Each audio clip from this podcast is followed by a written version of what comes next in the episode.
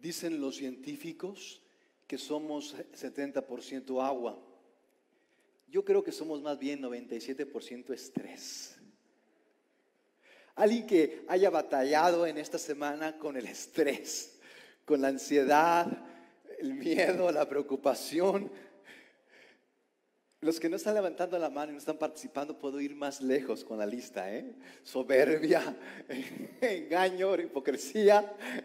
Yo creo que todos hemos batallado en esta semana y saben, no son los problemas con los que batallamos. ¿Saben con quién batallamos? Con nosotros mismos. Nuestra mayor lucha es con nuestras propias emociones. Eh, ¿Ustedes consideran que somos racionales? ¿Ustedes consideran que somos personas racionales, pensantes? ¿Cuántos consideran que somos más bien emocionales? No somos nada racionales, somos bien emocionales. Vivimos mucho movidos por emociones. Eh, no sé de qué emoción, no sé de dónde viene esto, pero déjame me desquito, déjame, yo le, yo le muestro, déjame encargo. Vivimos, mis amigos, vivimos, y de hecho leí hace algún tiempo un estudio de, de hecho lo mencioné hace un rato, de la Universidad de Harvard, que dice que vivimos entre un 50 y 70% en automático. Vivimos simplemente movidos, no movidos, llevados no llevados, arrastrados por todo esto que aquí se alberga y todo esto que está aquí empujándonos para acá y empujándonos para allá. Y no es así como que, bueno, yo estoy siguiendo a Jesús en lo que Él me dice. No, vivimos siguiendo esto que está aquí luchando aquí dentro y que vivimos eh, peleándonos con esto que estamos sintiendo y pensando. No, déjame, y haciendo escenarios y haciendo planes, todo de acuerdo a nuestras emociones pasajeras y yo creo que mucho de nuestras decisiones. Y estamos en esta serie que nos hemos buscado, hemos tratado, ha sido la intención de esta serie, ayudarnos a predecir nuestro futuro. Que no nos sorprendamos ese futuro, eh, no nos sorprenda ese futuro, no nos sorprenda ese destino, no nos sorprenda a dónde vamos, sino que podamos decir, bueno, sé que si sigo haciendo esto no voy a querer llegar allí, de modo que voy a ver por, por cambiar la dirección. Y bueno, vimos la primera semana que no es cimentación, eh, es cimentación, no decoración lo que nos da, lo que califica la construcción. Vimos que no es intención, es dirección lo que define nuestro destino. La semana pasada hablábamos de que no son señales, sino seguirlo. Yo quiero eh, cerrar en esta serie hablando de que mucho de nuestro futuro, ¿cómo poder predecir mi futuro? Mucho de nuestro futuro, lo hemos visto, no está en la decoración, sino en la cimentación, no está en la intención, sino en la dirección, no está en las señales, sino en seguirlo. Mucho de nuestro futuro está en cómo tú y yo tratamos con nuestras emociones. Mucho de nuestro futuro tendrá que ver en cómo tú y yo tratamos con nuestras emociones. Lamentablemente, vivimos llevados por nuestras emociones, no, no, tratamos con ellas, simplemente nos llevan nuestras emociones, no tenemos margen. Muchas veces se te atraviesa alguien en la calle y, no, esperamos para considerar si tal vez lleva a alguien herido o, o tal vez tiene una, un apuro, un apremio de esos que no puede esperar. No, lamentamos la mamá y deseamos que toda su familia la sufra, no, nos detenemos a considerar porque vamos usualmente empujados por nuestras emociones. Un esposo le dice, eh, una esposa le dice a su esposo, oye, fui una estúpida cuando me casé contigo. Y el esposo le dice, sí, pero yo estaba enamorado y no me di cuenta. Si hubiera, si, si, tuviéramos un poco más de margen en nuestras vidas, creo que tendríamos también un poco más del manejo de nuestras emociones. Cuando vivimos por emociones, mis amigos, no pensamos, vivimos en automático, no consideramos más allá de nuestras circunstancias. Vivimos usualmente por el próximo problema, vivimos usualmente por esto que tengo que hacer. Mucho de, del porqué de esto de la pandemia, de la ansiedad, mucho de esto del tema de, las adicciones. La, adicción, mis amigos, la adicción es más que una consecuencia de la ansiedad. Y todos tenemos adicciones. Una de ellas, de las más comunes, es el querer tener la razón. Por si tú ya estabas pensando en alguien que se está drogando allá en la esquina con heroína o alguien que por ahí eh, está eh, robando cosas. Eh, las adicciones las tenemos todos y tal vez no consideres esta adicción, pero esa es de las más comunes, el que tú y yo pensemos que podemos arreglarnos, que podemos cambiar. Queremos ser diferente. ¿Y cómo lo voy a hacer? Bueno, voy a hacer ejercicio y voy a comer sano y bueno, seguirá siendo un pecador sano y seguirá siendo un pecador eh, ahora con condición física, pero vivimos dándole la vuelta a tratar con el meollo del asunto, vivimos inventándonos cosas, pero no nos damos cuenta, no nos damos cuenta en mucho, porque creemos que si, si lo sentimos, creemos que son las emociones el parámetro de nuestras decisiones. Yo quiero hoy decirles que no te guíes por tus emociones.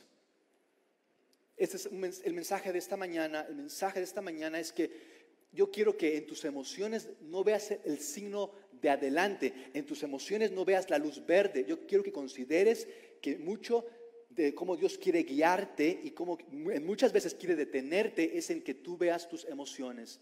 Las emociones no son un siga, son un detente.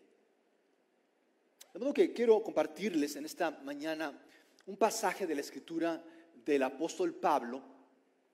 El apóstol Pablo era la persona más impulsiva, eh, la persona más ventajosa, interesada. Era una persona muy acomodada, pero solamente en lo que fuera su interés una persona que no, se daba cuenta del tamaño de, su arranque y de, su impulso, no se daba cuenta de, su soberbia, hasta que finalmente Jesús le abrió los ojos y él dijo, wow, Señor, eres tú, ¿qué andaba haciendo persiguiéndote y yendo en tu contra? Y Pablo nos cuenta después de, de finalmente rendir no solamente su razón, sino su corazón al Señor, nos cuenta de este conflicto que tenemos en nuestro interior con el asunto de las emociones. Este pasaje se encuentra en Gálatas, Gálatas capítulo 5, en su versículo 13. Eh, de modo que, ¿qué les parece si antes de leer la escritura le pedimos al Señor que sea Él enseñándonos lo que Él quiere para nuestras vidas? ¿Qué les parece si ahí en tu lugar, qué les parece si decimos solamente esto como una oración a Dios? No quiero sentirlo, quiero Jesús, yo sé que me has dicho, me has hablado, yo sé que el camino me has mostrado, que no tengo que pedirte más. Yo sé que hay cosas en mi vida que no están funcionando y quiero este asunto llevarlo a otro lado, pero el camino ya me lo has dado. De modo que, Señor, más que pedirte tantas cosas que te pido, quiero andar por este camino. Quiero tomar un siguiente paso. Quiero tal vez moverme a este camino. Quiero cambiar mi dirección.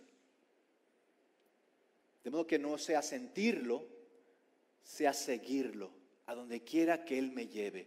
Aun y cuando me haga sentir mal, aun y cuando me genere conflicto, que ya no dependa ya más de mis emociones, sino que dependa de ti y de que me llevas al mejor destino para mí.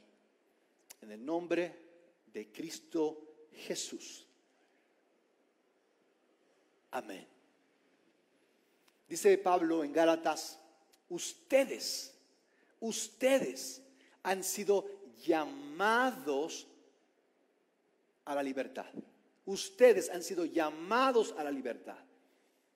Ustedes ya son libres que no nos engañen de que pueden ser libres haciendo esto, de que si tienen esto, ustedes son libres, ustedes son libres, les exhorta Pablo a los Gálatas, ustedes han sido llamados a la libertad. Pero dice Pablo, solo que no usen la libertad como pretexto para pecar. Solo que no usen la libertad como pretexto para pecar. Y pecar, no se asusten, no tiene nada que ver con que vistas así o te peines así o que ya no tengo, ya no voy a poder ir a las fiestas, ya no voy a ir al cine. Pecar es dejarme llevar por mis emociones. No es el, el que sea una persona culta e inteligente, eso no es pecar. El pecar es dejarme llevar por mis emociones. Dice Pablo, en lugar de pecar, yo les invito a amar. Más bien, dice Pablo, sírvanse los unos a los otros por amor. Hay dos caminos, pecar o amar, dejarme llevar por las emociones, o que el Espíritu me guíe y lo que el Espíritu va a guiarte es amar, pecar o amar. No podemos hacer las dos cosas a la vez pecar o estamos pecando o estamos amando. No podemos estar amando y pecando o eh, amando y, de vez en cuando el domingo eh, ya no pecando. Es amar o es pecar. Pero usualmente pensamos, usualmente pensamos que, que amamos porque eh, ayudamos y por aquí damos y por aquí escuchamos y ya cumplí mi cuota, ya amé.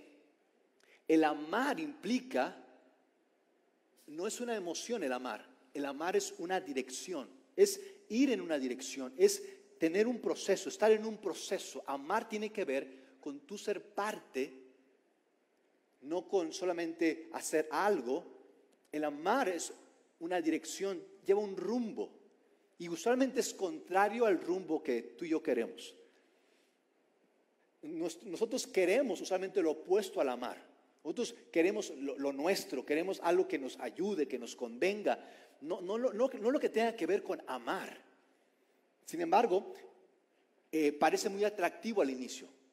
El pecar es muy atractivo al inicio. Nos hace creer que va a ir bien, nos hace creer que esto va a funcionar. El, el pecar es muy atractivo. Si no fuera por eso, no pecaríamos. Pecamos porque el pecado es atractivo, es llamativo. El pecar nos hace sentir bien y a gusto por un tiempecito, por una temporada, pero después se deja caer y se deja caer feo y nos destruye y nos desespera. El pecar siempre es atractivo en un inicio. Es impulsivo, pero es llamativo. Lo contrario al amar, que siempre nos mete en un proceso que no nos gusta, pero el final siempre es mejor. El final siempre, Fíjense, usualmente vamos por la vida buscando que nos recompense. El amar dice, no, no busques lo que te recompense, busca lo que no te haga reprochar. Pero no hacemos eso. Usualmente vamos por la vida buscando que nos recompensa, no lo que nos reprocha. Y dice el amor, no, busca lo que no te haga reprochar, no lo que te haga recompensar. No busques lo que te convenga ahorita, busca lo que te convenga al final. ¿Qué vamos a preferir, recompensa o reproche? Dice el amor, busca que no haya reproche. Y dice Pablo, porque vamos así buscando eh, cómo sentirnos bien, buscando con quién estar, vamos buscando el lado de las emociones. Y dice, toda esta carrera loca en la que estamos, dice Pablo, bueno, todo eso que están haciendo, todo ese deseo de cumplir, todo ese deseo de que, de que me sienta bien, dice Pablo, todo eso se resume en esto. Toda la ley se cumple todo eso que quieres lo puedes cumplir, todo eso que tú deseas se cumple, toda esa ley que son tantos y tantos reglamentos y que no sabemos ni por dónde con tantas cosas que tenemos que hacer, todo esto se cumple si tú haces solamente esta sola cosa, una sola cosa, no tienes que complicarte. Mis amigos, si tú te sientes complicado con el cristianismo, te vendieron una versión barata del cristianismo. El cristianismo no te complica, te simplifica. El cristianismo no te estresa. El cristianismo te endereza.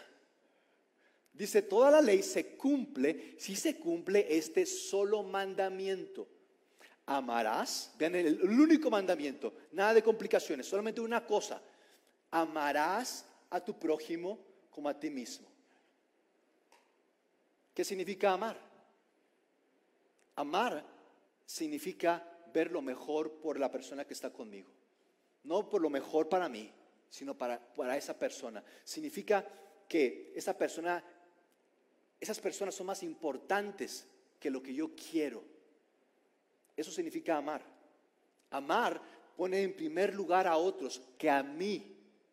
Tú sabes que estás amando cuando pones en primer lugar a otros, que lo que yo quiero, que es que no me escuchan, es que no entienden, es que esas personas simplemente son rebeldes, es poner a las otras personas. Pero vamos por la vida, no, vamos por la vida corrigiendo. Es que no cambian, es que siguen haciendo lo mismo, es que no entiendo cómo son como son, no entiendo por qué siguen haciendo esto. Vamos por la vida queriendo componer la vida, queriendo arreglar, queriendo cumplir la ley. Y dice, no tienes que estresarte tanto y complicarte tanto, no tienes que hacer tantas cosas, solamente una cosa tienes que hacer. En eso concéntrate. Si tú te concentras en eso, vas a cumplir todo lo demás. Pero no, queremos primero cumplir todo lo demás y en cumplir todo lo demás se nos olvida hacer esa sola cosa, que es amar. Amarás a tu prójimo como a ti mismo. Por eso les digo, vean esto, dice Pablo, aquí está el camino para que tú y yo amemos. Por eso les digo, vean esto, dejen, vean esto, dejen que el Espíritu Santo les guíe en la vida. Vivimos, mis amigos, luchando con el Espíritu. Dice Pablo, dejen, el Espíritu quiere guiarles, pero vivimos luchando. No es que Dios se nos oponga, y, esto quiero, esto yo sé que va a animarles a más de uno. Si cuando sufres una pérdida o una decepción, si cuando tú sufres una pérdida o una decepción, tú sientes que Dios te ha abandonado, o sientes que está enojado, si tú en alguna situación que no entiendes consideras que Dios está en tu contra, quiero decirte que tú vives por emociones. Escucha esto. Dios no está con los que ganan, ni se ha ido de aquellos que pierden. Dios no abandona a aquellos que están pasando por problemas y bendice a aquellos que están pasándola bien. Si tú consideras la vida como este juego entre, bueno, si hago esto, Dios me bendice, pero si ya no lo hago, Dios me va a maldecir. Si tú consideras que cuando algo te sale mal es porque Dios simplemente te dio la espalda, pero cuando algo te sale bien es porque Dios te estaba aplaudiendo, tú vives en un conflicto llamado emociones. Y vivir en las emociones es una prisión porque nos llena de egoísmo y enajenación. Simplemente nos hace desconocer la realidad y nos lleva a buscar cosas que nos hagan superar o aliviar esa incomodidad que estamos teniendo, de pensar que nos ha dejado, de pensar que nos ha abandonado. Vivimos queriendo controlar lo que sentimos mediante inyecciones de algo que pueda ser. De modo, mis amigos, imagínense, somos nosotros mismos los que nos inyectamos cosas pensando de que en eso ya a estar bien con Dios y con otros. Y le damos vueltas a enfrentarnos a nosotros mismos y a reconocer las emociones con las que vivimos y con las que nos dirigimos. Vivimos dándole vueltas a eso. ¿Por qué? Porque no queremos enfrentar la realidad de aquello en lo que hemos puesto nuestra esperanza. No queremos que eso se pierda, no queremos que eso no sea lo que quiero que sea. Creemos que eso va a ser por siempre si solamente lo sentimos y lo creemos. Y dice Pablo en esta magistral carta, por eso les digo que dejen que el Espíritu Santo los guíe en la vida. No que, ¿será, será que me ama? Y, y bueno, déjame que lo siento. Dejen que el Espíritu los guíe. Vean esto, entonces, vean esto, entonces, será hasta entonces Será hasta entonces. Pero, eh, Señor, es que yo quisiera que ya esto fuera diferente. Puede ser diferente si tan solo tú y yo ya no nos definimos por lo que sentimos, sino nos definimos por seguirlo. Puede cambiar tu vida en un momento si tú ya no te diriges por tus emociones y dices, Espíritu Santo, guíame. Ya no voy a dejarme llevar por esto que siento y hacerme estas falsas ilusiones pensando que esto va a funcionar. Señor, sé tú guiándome. Aun y cuando esto me lleve a confrontarme en lo que creo que está bien y en lo que supongo que es lo mejor. Y usualmente estamos más equivocados de lo que suponemos, pero que no nos damos cuenta porque estamos envueltos en nuestra propia seducción de nuestras emociones. Dice Pablo, entonces, entonces, no se dejarán llevar por los impulsos de, las, de la naturaleza pecaminosa, de nuestro egoísmo, de nuestra satisfacción, de nuestros deseos. Dice Pablo, pecar o amar.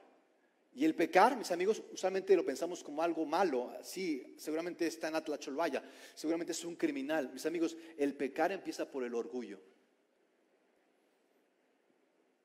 El pecado es orgullo.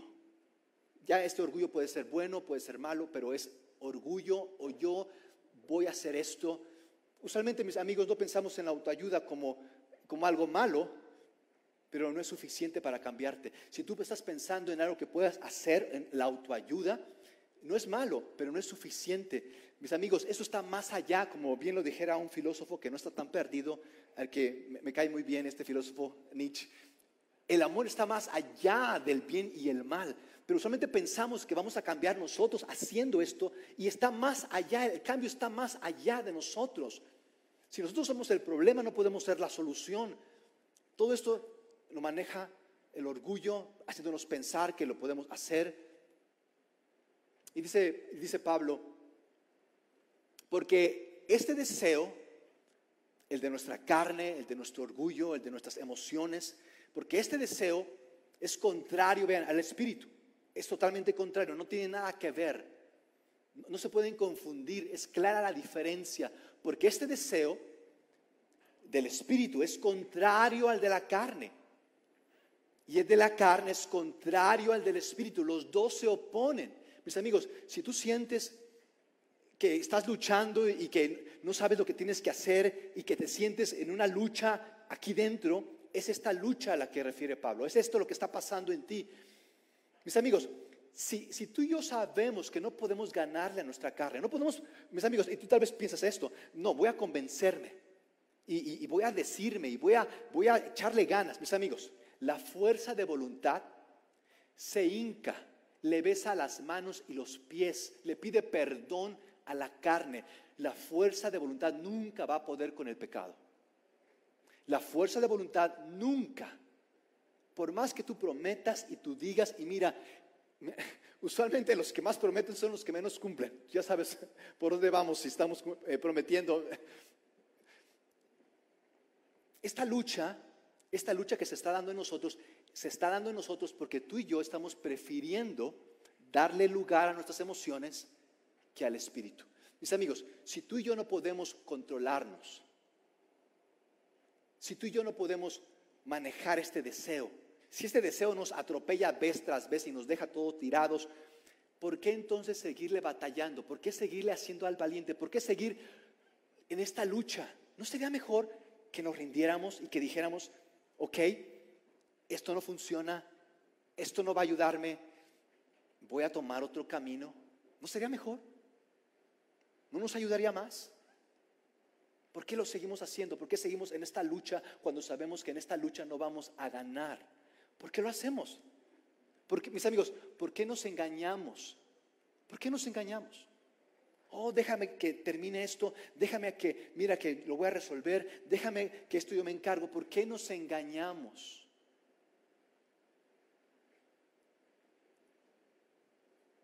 Alguien que me ayude. ¿Por qué me engaño? Si sé que lo voy a volver a hacer, si sé que voy a volver a caer, ¿por qué pretendo de que esto lo voy a manejar? ¿Por qué lo hacemos? porque vivimos por emociones. Y lamentablemente, fíjense, aún en la iglesia, en la iglesia, mis amigos, en la religión es donde más se manejan tus emociones, en donde más te manipulan tus emociones. Si tú estás teniendo, tal vez te estás sintiendo emocionado por algún negocio, por alguna relación, si tú estás sintiéndote emocionado por algún cambio, mis amigos, quiero que consideres esto. Esta no es una señal de que Dios te está apoyando. Si tú te sientes emocionado de alguna relación, de alguna situación, de algún cambio, y crees que Dios te está apoyando, mis amigos, esta no es una luz verde de Dios, es una luz roja. Escucha esto, porque tú estás seguro que esto va a ir bien, pero la mejor manera de predecir tu futuro es cuando tus emociones ya no te manipulan. Y si tú estás bien emocionado y tu única interpretación de lo que está pasando es que tú crees, tú estás seguro, estás emocionado de que esto va a ir bien, es una luz roja, un alto bien grandote, casi casi del tamaño de la ciudad.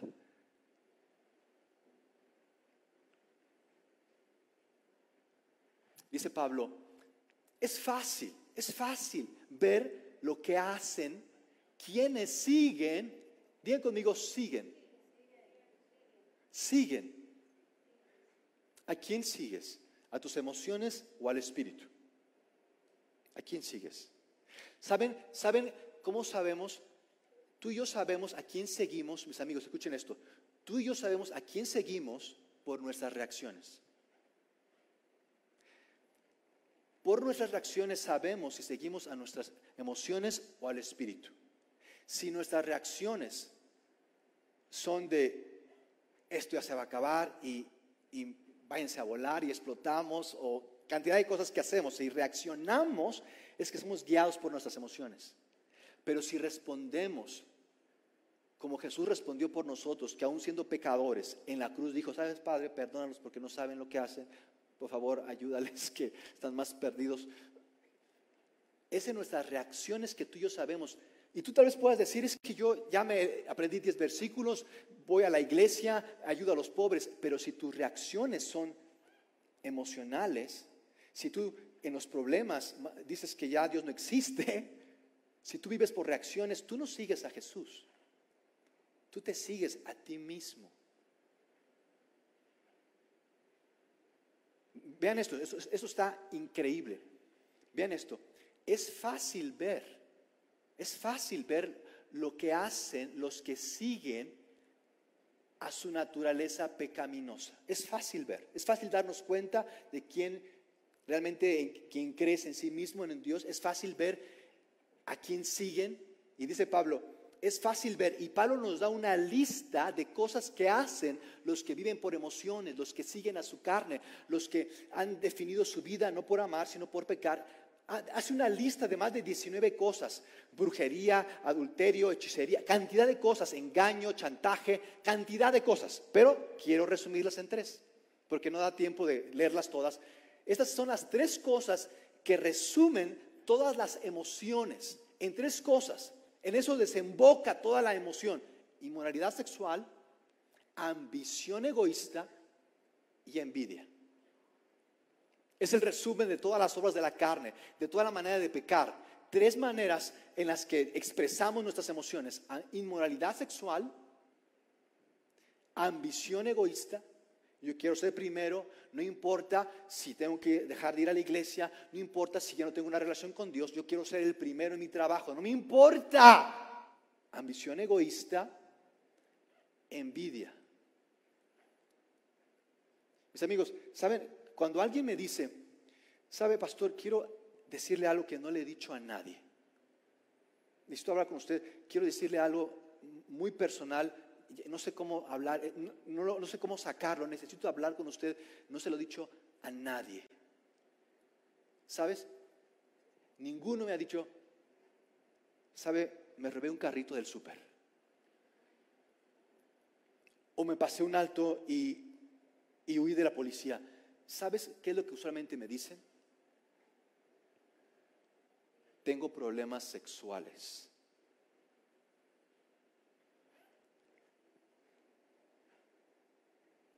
Y usualmente no pensamos en eso, pero usualmente, usualmente las emociones son tan engañosas que pensamos que el sexo va a ser la solución para mi soledad.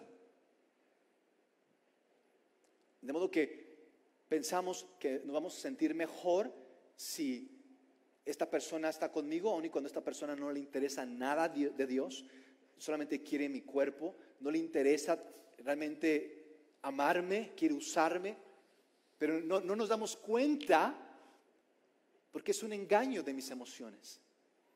Y he encontrado familias y cantidad de personas que sus familias de un día a otro se destruyen, se destruyen, porque esa persona pensó que podía encontrar una aventura y ser feliz.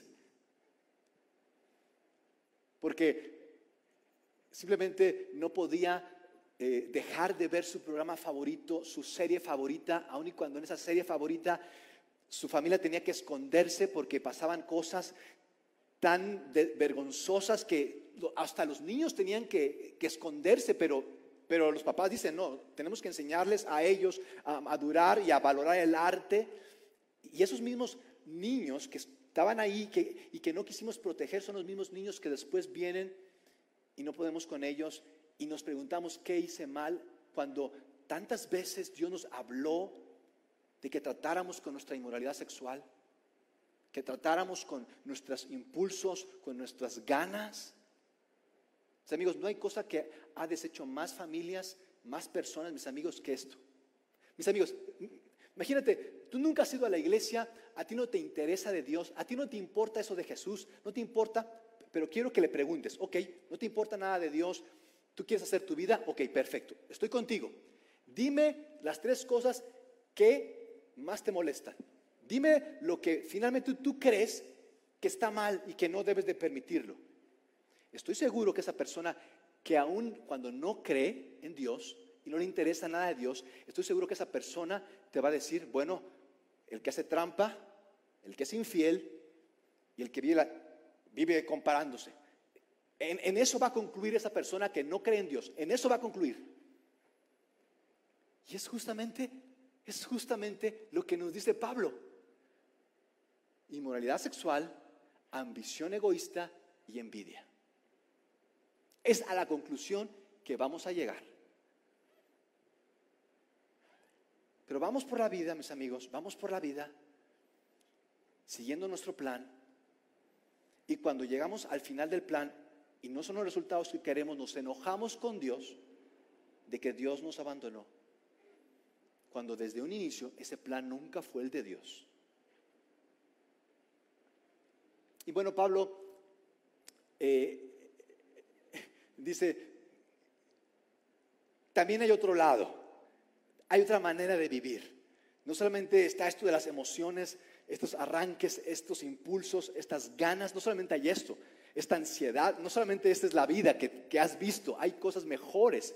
Y dice Pablo, pero pero, y bueno, aquí hace un, paréntesis increíble, dice Pablo, como ya les dije antes, se los repito ahora, los que siguen esta clase de vida, los que siguen esta clase de vida, no heredarán, vean esto, el reino de Dios.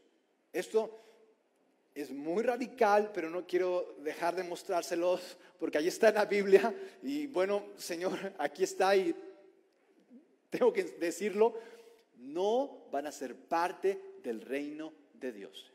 Y el reino de Dios, mis amigos, no es así como que, bueno, cuando muera, todas las cosas van a cambiar, cuando muera, entonces voy a ir al paraíso. No, el reino de Dios es ahora. El reino de Dios está aquí. El reino de Dios, en una palabra te voy a decir que es el reino de Dios. El reino de Dios es ya no vivir por culpa, sino por Cristo. Una manera en que tú sabes que ya no, ya no estás en el reino de los hombres, ya no vives atrapado en el reino de los hombres, es esto tú ya no vives con culpa, ya no vives con reproche, ya no vives con vergüenza. Tú vives, ya no vives con miedo. Aun y cuando a tu alrededor pueda que se esté descomponiendo la cosa, tú vives en paz. Dice Romanos, Pablo nos dice en Romanos que el reino de Dios es justicia, es gozo y es paz. Menos culpa, el reino de Dios es menos culpa, más Cristo.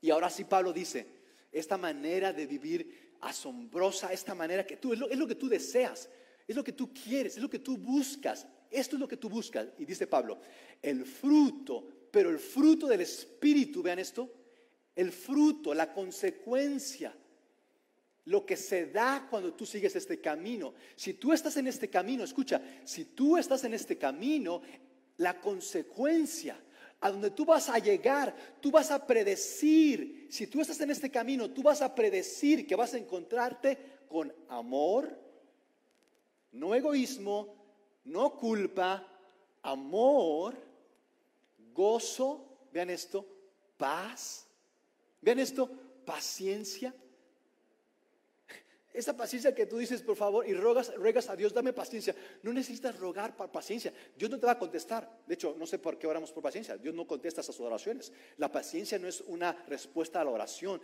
La paciencia es una consecuencia de la dirección en donde estamos. Paciencia. Si tú luchas con la disciplina, dices que no me puedo levantar temprano, es que no dejo de comer cosas chatarra. Si tú luchas con la, con la indisciplina, no luches con la indisciplina, mis amigos. Tú luchas con la paciencia. Detrás de la disciplina está una sola cosa, la paciencia. Las personas más disciplinadas son las más pacientes. Las más humildes son las más pacientes. Mis amigos, la violencia empieza en la impaciencia. Tú no tienes que esperarte para matar a alguien, para decir, ¿por qué hice esto? La violencia comienza en la impaciencia.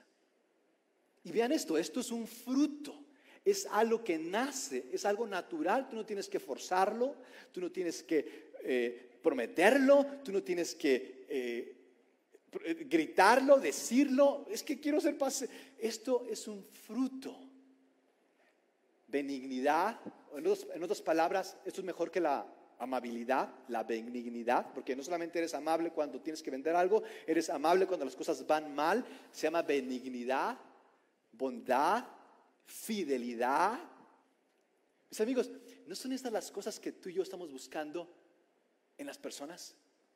Y cuando no las encontramos, nos explotamos y no, ¿quieres tú tal por cual? No, dime, joven, señorita, no es lo que realmente tú estás buscando. Tú piensas que estás buscando a cierto tipo, tu príncipe azul. Tú crees que estás buscando a alguien que te provea en tu casa, alguien que te dé un hogar, un carro, último modelo. Tú no estás buscando eso. Tú estás buscando alguien como esto.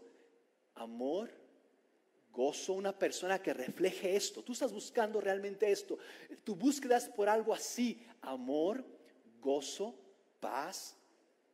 Puedes tener un modelo de hombre o de mujer en tu casa y que no tenga nada que, que ver con esto, que no tenga nada de esto, tú vas a terminar odiándolo. Por más maravilloso que tú lo veas ahorita. Por más atractivo que sea ahorita, si no tiene el espíritu, tú vas a terminar odiándolo. Porque lo atractivo, lo llamativo, finalmente, si no tiene el espíritu, es destructivo. Mis amigos, no te, no te guíes por lo atractivo, no te guíes por lo llamativo, porque finalmente sin el espíritu, finalmente es destructivo por más atractivo, pero escúchame, tú crees que está mejor y que no puede ser mejor. Lo atractivo y lo llamativo ahorita termina destructivo mañana. Tú lo que buscas es esto, tú buscas en una persona esto, amor, tú buscas gozo, tú buscas paz, paciencia, benignidad, bondad, fidelidad, mansedumbre, dominio propio. Tú lo que buscas. Y es lo que tú y yo también necesitamos. Y vean esto, esto me encanta, cómo termina Pablo. Dice Pablo, contra tales cosas no hay ley. Escuchen esto, no tienes que forzarlo. No tienes que comprarlo, a ver dónde lo consigo. Necesito tanto, no tienes que forzarlo, no hay ley bueno, voy a portarme bien, voy a cumplir con todos los mandamientos, ahora voy a hacer todas las... No, tú no puedes hacerlo, es a lo que quiero que tú y yo lleguemos. No lo podemos, no hay ley, no hay manera que tú lo consigas. No hay ley. Tenemos más de 17 mil leyes, reglamentos, para todo queremos hacer procedimientos, para todo queremos hacer eh, manuales, para todo queremos hacer manuales. No hay ley. Tú no vas a poder controlar a la gente con tus manuales. Tú no vas a poder controlar a la gente por más fino manual que tengas, por más fina ley que tengas, mis amigos, por mejor ley que tú y yo tengamos, tú no vas a poder controlar a las personas que quieres controlar. Tú quieres que tus empleados sean generosos, trabajadores, que tu cónyuge, que tus hijos sean atentos, despiertos, que tus hijos, que tus hijos estén en paz, que no se sientan tentados a lo menos, sino estén en paz. ¿Tú quieres eso?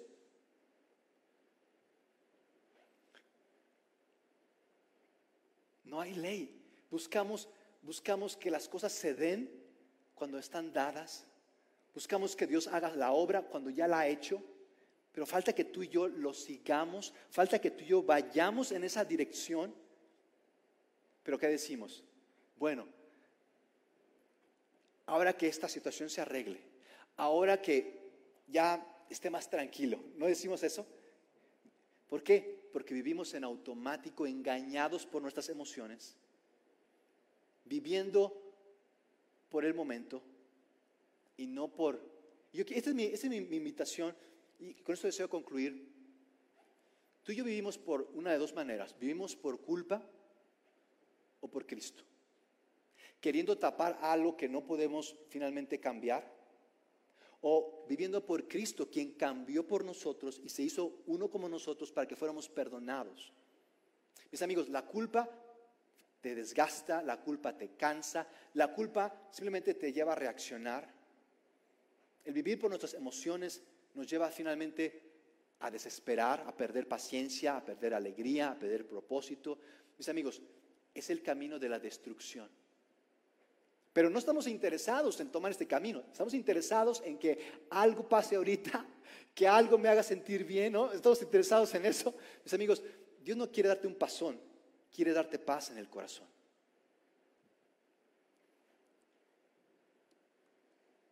De modo que, mi pregunta. Mi pregunta es, ¿tomarás esta dirección del Espíritu? ¿Seguirás a Jesús en este siguiente paso? Tal vez, tal vez tú sabes mucho de Dios, tal vez vas mucho a la iglesia, pero no hay frutos de que sigues a Cristo. Tal vez sigues una religión, pero en la semana tú repites cosas, te reprochas cosas, te culpas de cosas y, dices, bueno, para compensar estas cosas malas voy a hacer tantas cosas buenas. Y muchas de las cosas buenas que haces, muchas de las cosas que quieres cumplir, te están acumulando frustración y te están acumulando decepción y orgullo en tu corazón. Y tú has querido controlarte y en momentos de desesperación, eh, eh, donde has eh, descubierto realmente tu lado, has descubierto realmente quién eres, tú has pospuesto enfrentarte a ti mismo ocupándote con otras cosas. Tú has pospuesto ocupar, enfrentarte contigo ocupándote de... Y tú has considerado, si me ocupo con muchas cosas, chas esto se me olvide. Y ya me olvide de quién soy, de todos estos problemas que tengo, y de, todas, estas emociones que no entiendo, y de todas estas emociones que me ciegan y me, me, me desbarrancan. Tal vez dices, ocupándome y olvidándome, chance y esto pase, ya no sienta esto. Y tal vez sí, por un momento dejas de sentir eso, por un momento ya no sientes como tus emociones te quieren sepultar, pero después te das cuenta que esas emociones están ahí y aún más fuertes. Y ahora ya esto está más difícil.